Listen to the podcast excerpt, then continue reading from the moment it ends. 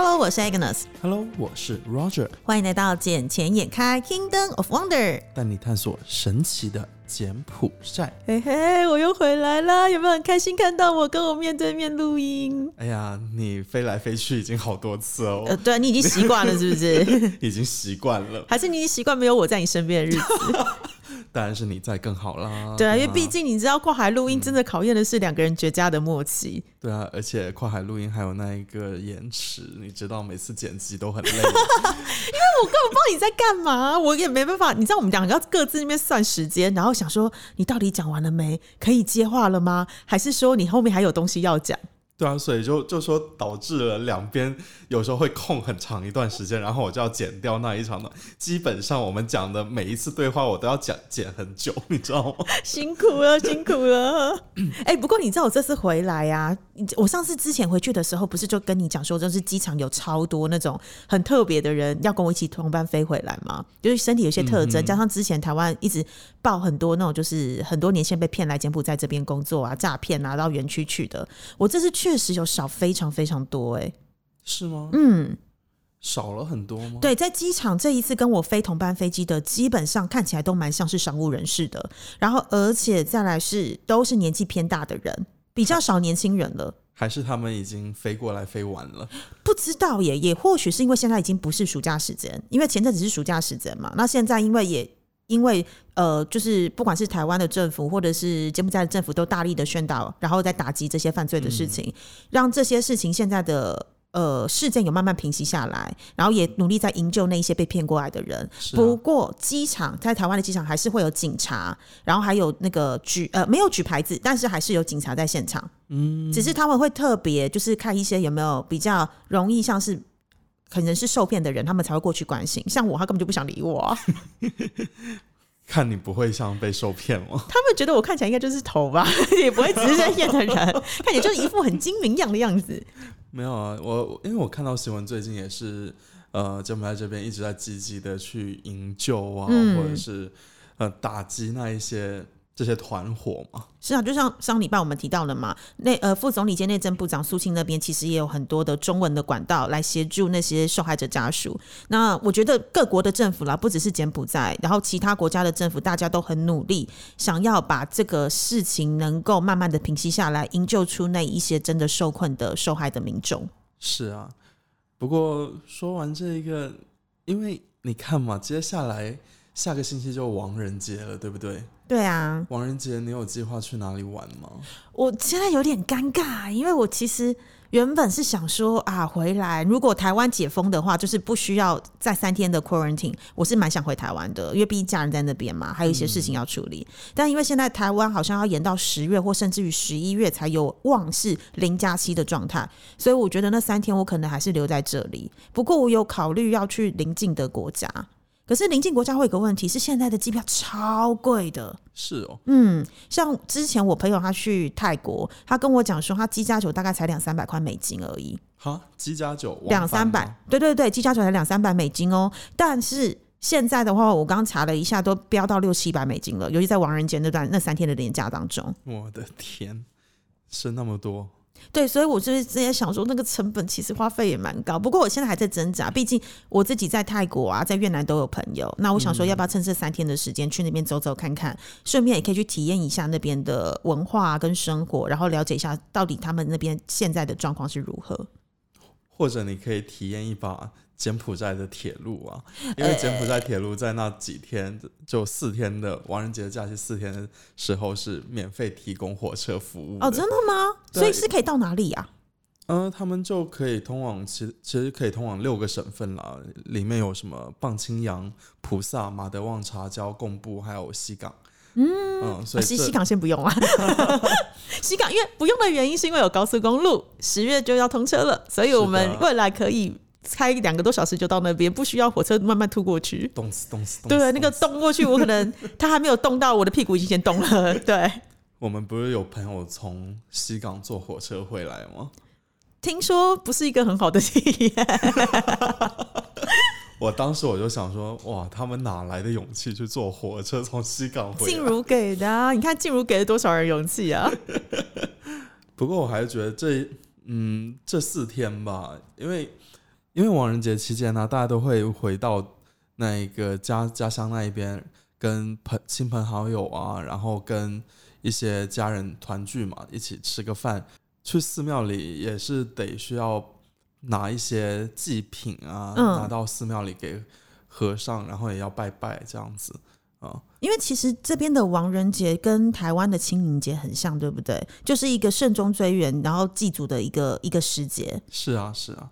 其实这个节日我觉得就跟清清明还有那个中元节是嗯，一样的，但我就觉得哇，在柬埔寨上新年也是一年过个三次，像清明祭祖也是一年祭个三次这样。不是，哎、这好事啊，代表他们很注重伦理啊，然后而且是很虔诚啊。你没听到上次我不是跟大话西贡的那个主持人那边聊的时候，然后他们不是讲一句话说，他们都很羡慕说柬埔寨的假怎么那么多，怎么一年那么多假，然后放不完，然后他们一年只有三三次的假而已啊。他们三次是大假嘛，柬埔寨小假比较多。对，柬埔寨就是莫名其妙都在放假。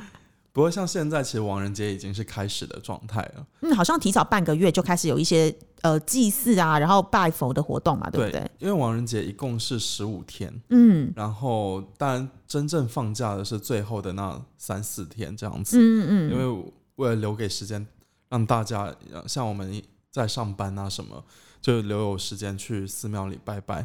因为有听说，就是亡人节的时候一定要去够差不多十五还二十间寺庙吧。哦，这是一个传统吗？对，就柬埔寨这一边的传，就是你去的寺庙越多越好，这样子。就是越有被保佑到的概念就对了。嗯，因为有些时候可能你的亲朋好友他们不在这一间寺庙，他们在另一间寺庙，所以你不知道他们在哪一间寺庙，所以就得到处去走，就是有点像是台湾那种绕境的感觉，嗯有点有点有点像绕境。可是台湾的绕境是妈祖出巡，然后做就是全省的绕境。对对对可是这边是人自己在做绕境的动作，就是每一间都去参拜一下，然后每一间都去感受到被保佑的感觉。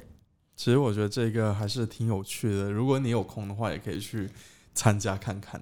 好啊，如果我有空的话，我现在先要想一想，我下礼拜到底的计划是什么？因为毕竟我才刚从台湾回来，然后我现在一回来，我工作量就暴增。嗯，然后尤其是你知道，我这次回台湾，我不是有上别人的节目吗？对，对，然后这个节目在礼拜四，就是前几天的时候上去了。然后我自己听了那个节目之后，我才发现一件事情，话很多哈。我话超多的。哎，不是，你知道你就要检讨一下，为什么我跟你做节目，我话没有多成这样？哪有啊？你话明明也是很多啊。但是就是我在那边的节目里面，他就是主持人嘛，他专访我，然后他就会引导我说一些东西。然后可是我自己觉得。我透过他的节目里面，我听到的内容，我觉得我自己真的觉得，我真的蛮喜欢柬埔寨。我对柬埔寨是真的有热情的。如果我们不喜欢柬埔寨，我们不会做这档节目。对，这是确确实没没错。但是问题是我真是真心的觉得，我真的对柬埔寨是充满热情，而且充满期待，因为我一直觉得柬埔寨未来就是会一个很好发展的地方。是啊，所以你才一直往返于台湾和柬埔寨之间。就算这边有一些不好的事情，但是我还是要爬回来，因为你就真的看到大力多，你就真的看到它未来的发展，你就知道说现在只是一个过渡期。对那很多国家正在发展的过程之中，一定难免都会有一些不好的事情发生。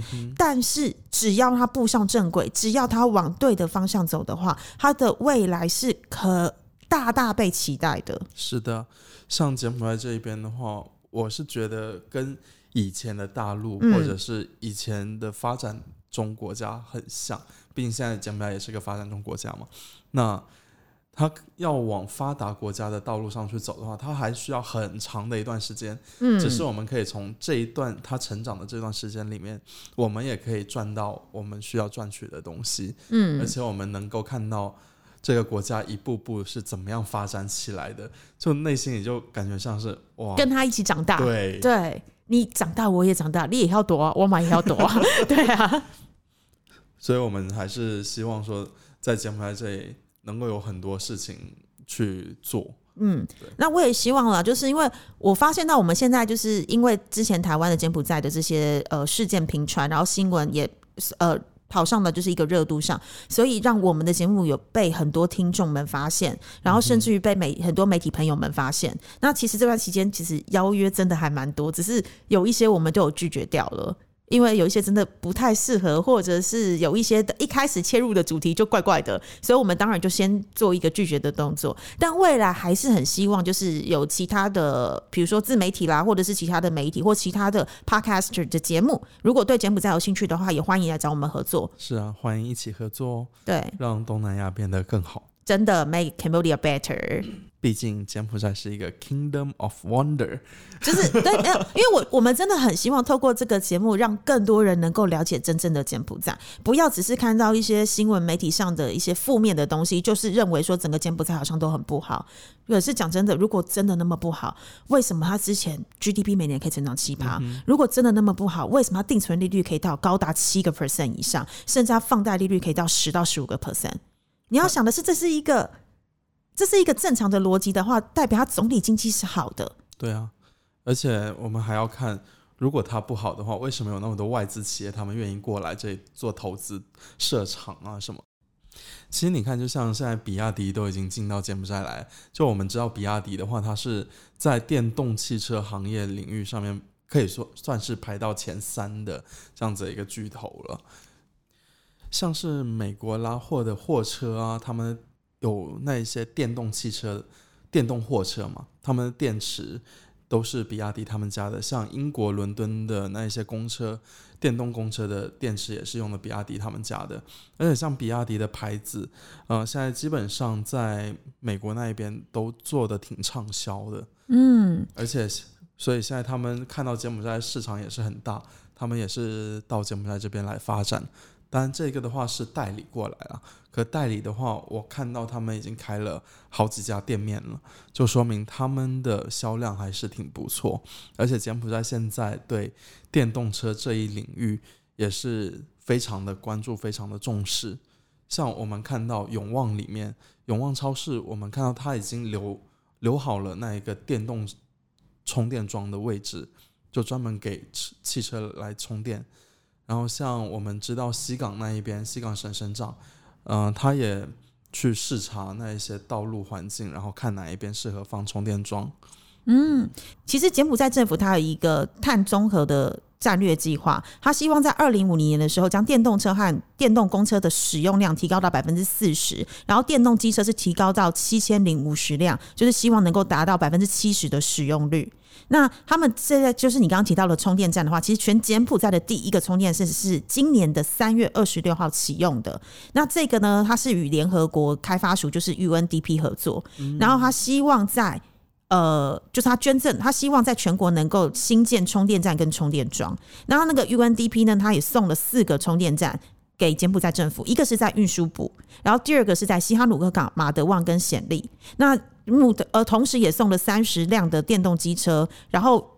运输部当时也允诺，他们将采购二十辆的电动机车和三辆的电动车供公务人员使用。嗯哼。然后运输部呢也有跟加油站什么 Coltex 啊、Total 啊、PPT 合作，那至少在今年呢会达成一个十个加油站安装 EV 充电桩的这个目标。那金边到西港的高速公路上面也会安装充电呃电动车的充电站，以便说就是十月份开始正式通车之后，有一些车子万一没电的状况，他们就可以在高速公路沿路的那些。加油站上来做充电使用。对，加油的车跟充电的车，其实它的价格相差还是挺多的。嗯，因为像我们加油的车，它的税就很贵了。加油的车税收有百分之一百二十三呢，一百二十二到一百二十三左右。那像电动车的话，一般的话是在百分之六十。那我看到的另一则新闻是，呃，最多现在能够给你优惠到。只要收百分之十，你说从六十三下降到百分之十，对，那这样子的话，税就就购车的这个税，我们就可以省了一大笔，就代表是你购车的成本就降低非常的多，非常非常的多。而且像截止到今年前七个月嘛，柬埔寨的全国电动车注册量，现在你说多吗？也不算多，但我觉得还是一个比较可观的数字了，三百零五辆。嗯，哎，你知道一开始的时候，二零二零年的时候只有几辆吗？应该只有个位数，两辆。二零二零年只有两辆，二一年的时候 total 大概六十二辆而已。嗯那今年第一季的时候是四十七辆，就是从六十二辆再加四十七辆上嗯去，到现在已经是三百零五辆。其实这个进步非常非常的大、哎，就同比增长了差不多百分之八百吧。将近对啊，对啊所以代表的是说，电动车真的是一个未来趋势。不管是欧盟，他们已经下令未来二十年就是电动车的市场了嘛，然后再加上呃，刚刚联合国讲的未来的节能减碳，然后再加上。柬埔寨政府的二零二二零五零年的一个碳综合的战略计划，其实大家都知道，电动车就是未来一个要走的方向。嗯，我不记得你还记不记得有一次晚上我们一起吃饭，嗯，然后我带了我朋友他们过来，我们在干杯吃的晚饭，嗯嗯然后其中有一位他就是比亚迪电动车的代理，然后他自己开的就是电动车，他也给我展示很多关于电动车的好处。呃，我坐他的车的时候真的是很舒服。可是我一直很好奇一件事情，因为一般人家都会讲，就是说电动车的马力不会太强，它是比较温和，然后慢慢加速上去的，它就比较不会有贴背感。其实没有哦，其实还是会有贴背感吗？会有贴背感的，就看你怎么开而已啦。哦，真的哦，因为之前大家都一直在讲那个诟病，就你知道很多人喜欢用。油车的最大原因是因为他们瞬间加速上去的那个马力超足，他们有直接跟我讲滋的那个贴背感很爽不过在柬埔寨，你要那种贴背感也没有什么用啊，啊，也是啦。你要看第一那个第一条高速公路限速多少？一百二。没有八十，从八十到一百二，所以一百二你要怎么贴啦？我也不知道怎么贴。所以你最高只能开到一百二啊。对啊，一百二是要怎么贴？虽然我这次回台湾时，我开车有破一百六，你罚罚单吃了没啊？啊，反正我看不到，又不是我的车，因为就是前面没车，后面没车，然后我就跟着一台救护车开，哎然后救护车往前开，我们就一直往前开啊，就是他加速，我也跟着加速啊。反正总体来看，柬埔寨的这个电动车市场还是非常的可观，而且现在有很多不同牌子的电动车都已经进到柬埔寨来，包括像 HCB，他们后面也是要开始售卖电动车这一些。因为像有的车型，像 Toyota 的，它是油电混动，当然也有一些是纯电动，只是现在纯电动的销量暂时没有那么的好。有一个是因为说是柬埔寨电太贵，嗯，啊确实是这个是问题。当然还有另外一个就是充电比较难找地方充。嗯，只是像很多人的话，他们如果是住别墅啊、住排屋，他们是有一个自自己的充电桩，他们就可以在自己家门外充电，充完电隔天跑个一两天都没有问题，甚至跑五天都可以。但像我这种用量大的，然后我住公寓的话，那可能就要再看一下会放在哪一边充电会比较合适。我觉得除了你刚刚讲的就是电费贵啊，还有充电桩不足的这两个问题之外，其实还有一个很重要的因素就是淹水。因为其实你记不记得我们之前有坐过你的车，然后你的车已经是油电混合车了，但是只要是电车，它一进水，电池整个完全失效，它就完全失去动力。那柬埔寨这边半年是雨季，半年是旱季，然后现在的排水系统，其实在我们现在住住的这个 BKK one two three 这几个地方，其实都是地势相对低洼的。那低洼地区每一次淹水，哦，就超精彩，好吗？就是整个至少是半个轮胎高的状况之下，如果我们是开纯电的电动车，又或者是油电混合的那种油电车的话，其实非常容易就是直接进水失效的状态。对啊，我觉得你应该是忘不了那一段事情。哦，那个真的太精彩了，感觉这一这一个东西已经在节目上提到好多次。对，因为这是我来的第一年的最重要的其中一件，就是值得记录的事情，你知道吗？因为这个太精彩，在我住的对面，然后我在那边转方向盘，两个人下去推车。那是在减新年的时候吧？对，就忘了也是十一、十二月左右，反正就是也是也是，反正就是雨季时啊。如果十一、十二月的话，哦，那应该就是送送水节节之前，送水节之前，对。然后，anyway，反正现在呢，柬埔寨已经有刚刚你提到了很多家进驻，目前是有十一家企业进驻在进驻在电动车的市场，其中有五家是引进了电动的汽车，六家是引进电动摩托车，对还有一家是专门引进充电站来更换所有的零件。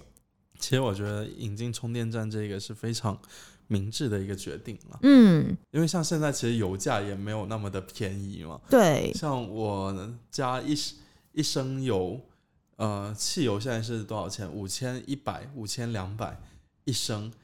那我加满的话，我可能就要花个六七十美金。嗯，差不多。所以我加那一些油，我为什么不充电？我充电的话，其实还没有那么贵。但是相对的，就是要看未来充电桩的普及率啦。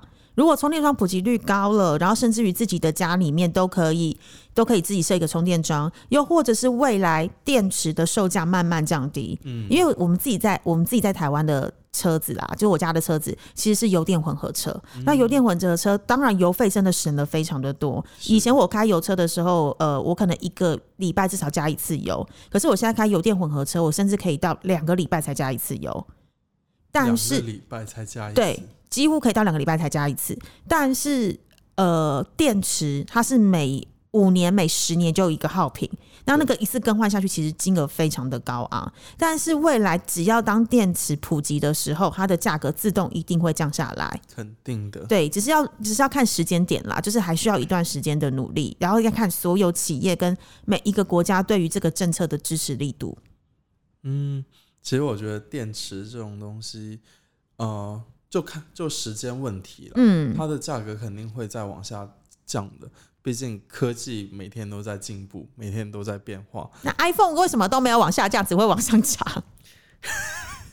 它是新的品牌，哎，不是新的品牌，它新款手机嘛，对吧？你看看，假设你同期，你现在你去买 iPhone 十三，它价格是不是往下降？也是啊，我觉得还是 iPhone 十三的忠实拥有者，因为我现在对 iPhone 十四没有兴趣。But anyway，我们刚刚讲到 iPhone 这个就提提了。其实电，你知道柬埔寨有自己的电动车制造商吗？真的假的？对，它有电动车制造商。对，它是二零一五年成立的 Volcha Motor，它是柬埔寨第一个电动机车的制造商，也是唯一一个专门制造电动机车的柬埔寨品牌。那它现在有？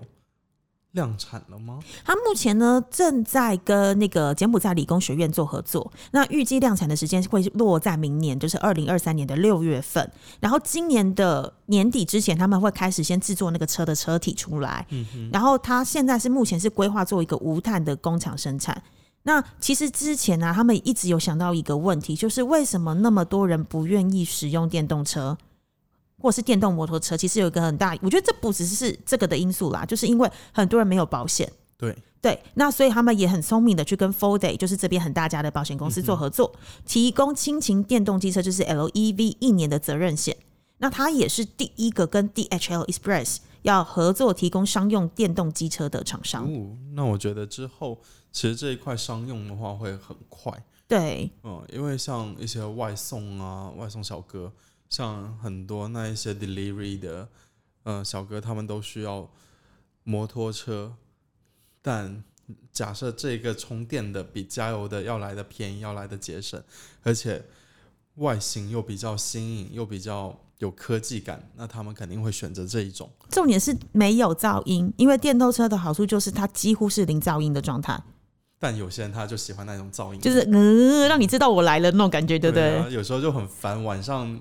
就要睡觉的时候，然后突然间哇开过去，因为你知道在台湾有个自由品牌叫 GoGo 楼，然后 GoGo 楼的声音真的轻到别人跑到我旁边我都完全不知道哎。因为电动车真的是很安静，嗯，就就像电动汽车，其实它也很安静。你像我们开汽车的话，多多多少少都会还是听到引擎声啊这些，对。但电动车完全没有，几乎没声音的状态啊，而且。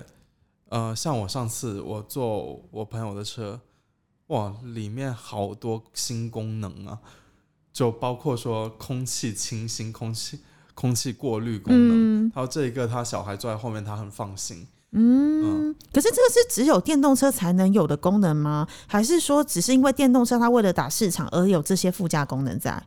因为我暂时没有看到过其他的呃燃油车有这一种功能在。嗯，因为比如说像特斯拉好了，特斯拉主要的东西就是前面驾驶座旁边非常的简洁，它就是一个大屏幕，一个屏幕去指挥整台车子所有的一个动作，甚至于是。你如果遇到比较深的水洼时，它可以按一个钮把自己的车体往上升。哦，还可以这样子。对对对，特斯拉有这个功能，因为我们之前在台湾有测试过，就是你觉得按一个钮就嗯，你就觉得自己车底往上升的感觉，然后过了那段之后，再慢慢按一个钮，车底往下降。然后只是它是上面全天全景天窗，所以非常非常的热。但是你从外观看起来就是科技感超十足的。对，嗯、而且有一点好处，当然这个的话，我是觉得电动车跟燃油车都有了，嗯只，是我坐的那一台是哇，它的屏幕超大的，就是跟特斯拉一样嘛，就是一个屏幕去控制整台车子啊。在那里可以刷抖音。multi functional 就对了。嗯我我我看到他们在那里刷抖音，我说我靠，这么大个屏幕，你在这里刷抖音？不不，重点是驾驶安全性，好不好？驾驶安全很重要。在那里哦，驾哦副驾可以了，对，想发现驾驶安全很重要。但嗯，柬埔寨有时候你知道很堵车的，哦，也是、嗯这个问题一直没有被解决掉。但我相信政府也在努力了，对因为现啊，在在建很多立交桥嘛。嗯然后像现在红森大道那一边也开始在建另外一座立交桥，嗯，我觉得还挺好，挺不错的。